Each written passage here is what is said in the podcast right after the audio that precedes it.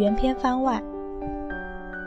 那个夏末，他的世界里清凉的薄荷遍地。莫小寒第一眼见到他就被惊艳到了，于是就默默的喜欢上了。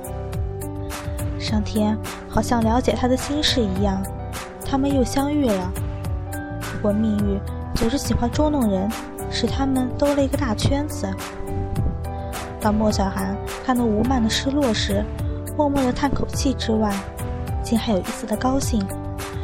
莫小寒不知道自己是怎么了，可是。他第一天见到他时，他就一直在莫名其妙中度过。那天的王源清楚地看到了莫小寒把自己的卡丢下来，他上车后径直的就走向了他的座位，看着他气喘吁吁的跑回车上，靠在扶手上，王源报给他一个微笑，可他好像爱理不理的，自己长得也不丑吧？运动会上。他看到了他的身影，明明那么累了，却还是要撑着，真是倔强的可爱。于是默默地在操场边等他倒下，可还没等他晕倒，他前面一个红色的身影率先倒下。本来王源是不打算管的，可是莫小寒叫着吴曼往前跑，却突然改变了主意，去救那个人，应该可以引起他的注意吧。就这样。他们熟络起来，吴曼成为他们之间沟通的渠道。可似乎莫小寒对他极为反感，依旧是那副爱理不理的样子。王源忍不住去质问他，莫小寒却答非所问。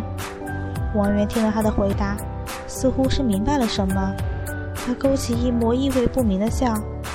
可是怎么办呢？我每次都能赶得上的啊。后来，吴曼所有的邀请。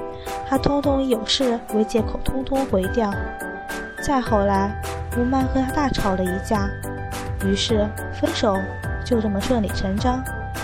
他在分手那天早早的翘了课，躲在公交车站牌后，他看着莫小寒上了车，当然也没有忽视掉他四处张望的眼神。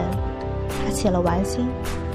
等公交车发动后，他从站牌后跑出来，追着车跑，没有喊叫。